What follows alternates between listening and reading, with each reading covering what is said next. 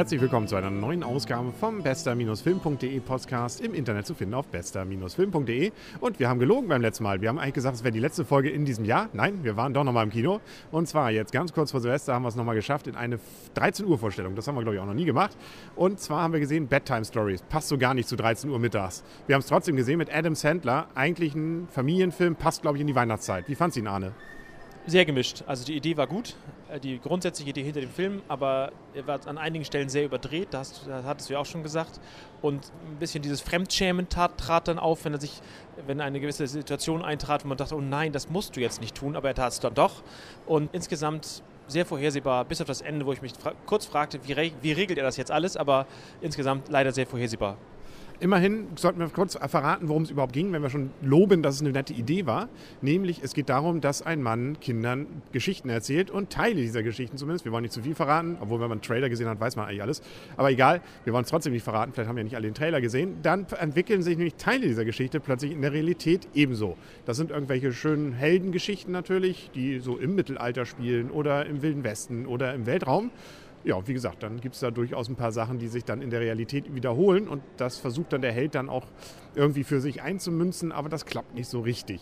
Und wie du schon sagtest, es gibt so ein paar Stellen, wo man sich sagt, ah, okay, das hätten sie jetzt hier, ja, er macht es definitiv falsch und er überdreht das jetzt. Also es gibt auch so ein paar Gags, wo ich finde, die sind einfach nur peinlich und ich finde sie zumindest aus unserer mitteleuropäischen Sicht nicht witzig, oder? Nee, da gebe ich, dir, ich dir recht. Und noch zu, kurz zu den Geschichten. Also der Held versucht, äh, eine Geschichte zu seinem Vorteil zu erzählen. Die Geschichte läuft aus dem Ruder und er kann nichts dagegen tun. Das ist, führt so ein bisschen dazu, dass, äh, zu einem gewissen Zwischenspiel zwischen zwei Parteien in diesem Film, könnte man sagen. Das macht das Ganze jetzt vielleicht ein bisschen geheimnisvoller, als es wirklich ist, aber das, allein das, das macht auch diese Idee dann aus. Also es ist definitiv eben ein Familienfilm oder wie man es auch nennen kann, Kinderfilm.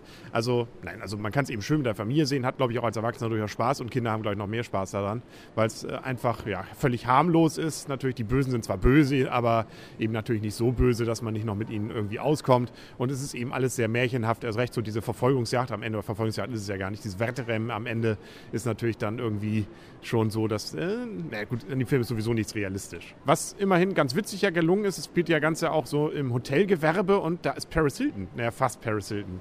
Ein jemand, eine Figur, die aussieht wie Paris Hilton, sich gibt wie Paris Hilton und äh, so Paris Hilton sein soll. Aber gut gemacht und äh, man denkt sofort an sie. Also jeder, der schon mal irgendwie halbwegs irgendwie so ein Boulevard-Magazin gesehen hat, weiß sofort, wer gemeint ist. Und was durchaus auch herausragend oder herausragend. Und sie sieht auch noch gut aus. Ja, und sie kommt sogar noch im Bikini vor, ja, genau. An das auch noch. An zwei Stellen immerhin. Das ist aber auch an Erotik, glaube ich, alles. Also es ist schon ein artiger amerikanischer Film. Da wird den Kindern auch noch die Augen zugehalten, wenn jemand Erwachsene küssen. Das ist doch so, ja, also mehr Moral kann man eigentlich nicht in so einem Film haben, oder?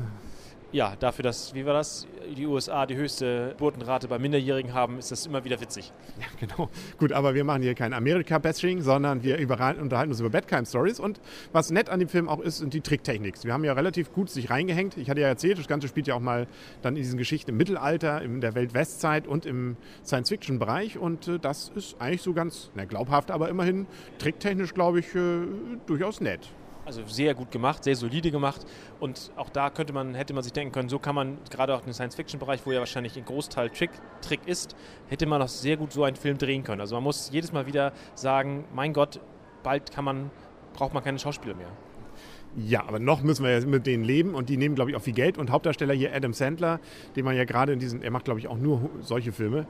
Das Ganze erinnert ja auch so ein bisschen, finde ich, nicht jetzt gar nichts damit zu tun, eigentlich, aber mit, wie heißt es hier, Nachts im Museum fand ich. Daran hat er mich so ein bisschen auch erinnert. Wobei Nachts im Museum noch interessanter, noch witziger und von der, von der Idee her noch um Meilen besser ist. Das stimmt. Und da gibt es ja auch, glaube ich, den nächsten zweiten Teil. Also mal sehen, ob von Bedtime Stories einen zweiten Teil gibt. Sie kündigen sowas ja am Ende so ein bisschen halb an, aber das könnte auch so leere Luft reden. Kommt darauf an, ob das Ding, glaube ich, jetzt wirklich erfolgreich ist. Teuer war, glaube ich, trotzdem. Und Adam Sandler, wie gesagt, ich finde ihn manchmal witzig, manchmal aber auch eher peinlich. Aber das hatten wir, glaube ich, vorhin schon gesagt. Fällt dir noch irgendwas zu dem Film ein? Ich würde ihm übrigens so, ja, sagen wir mal, solide 6 von 10 Punkten geben. Ja, ich tendiere eher so von 4 bis 5. Gut, einigen wir uns auf fünf. Ne? Und dann sind wir, glaube ich, wie filmstarts.de, ungefähr auf dem gleichen Niveau wie andere Kritiker auch. Jetzt kommt natürlich die Überlegung, was gucken wir uns dann nächstes Jahr an? Es laufen ja noch so ein paar Filme. Butenbrooks habe ich gelesen, ja, kann man sich angucken. An Schleswig-Holstein, da müsste man sie sich eigentlich angucken, aber kommt auch demnächst im Fernsehen. Und dann soll aber auch die bessere Version, nämlich längere Version sein. Aber soll wohl ziemlich, äh, ja, sehr konservativ gedreht sein. Und anderthalb Ritter soll ganze anderthalb Punkte, glaube ich, teilweise bekommen haben. Also klingt nach einem richtigen Reinfall. Ja, das wäre etwas, wenn äh, ja, ein Film für nochmal zusätzlich oder für einen schlechten Tag irgendwie. Wenn man einen ganz schlechten Tag hat, ne? da muss schon viel dazukommen, glaube ich. Mal schauen, ob wir es noch äh, uns dieses geben. Für unsere Hörer machen wir das natürlich gerne. Ne?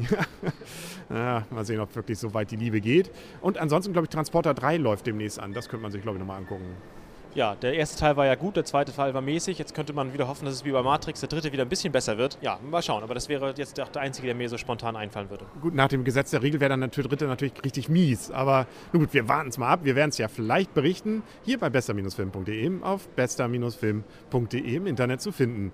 Ich glaube, damit sind wir auch durch, oder? Für heute. Wir können uns jetzt ins Silvestergetümmel stürzen und ähm, wünschen deswegen natürlich unseren Hörern einen guten Rutsch. Du auch? Ja, einen guten Rutsch. Viel Spaß, Silvester vor allem. Und tschüss. Und tschüss.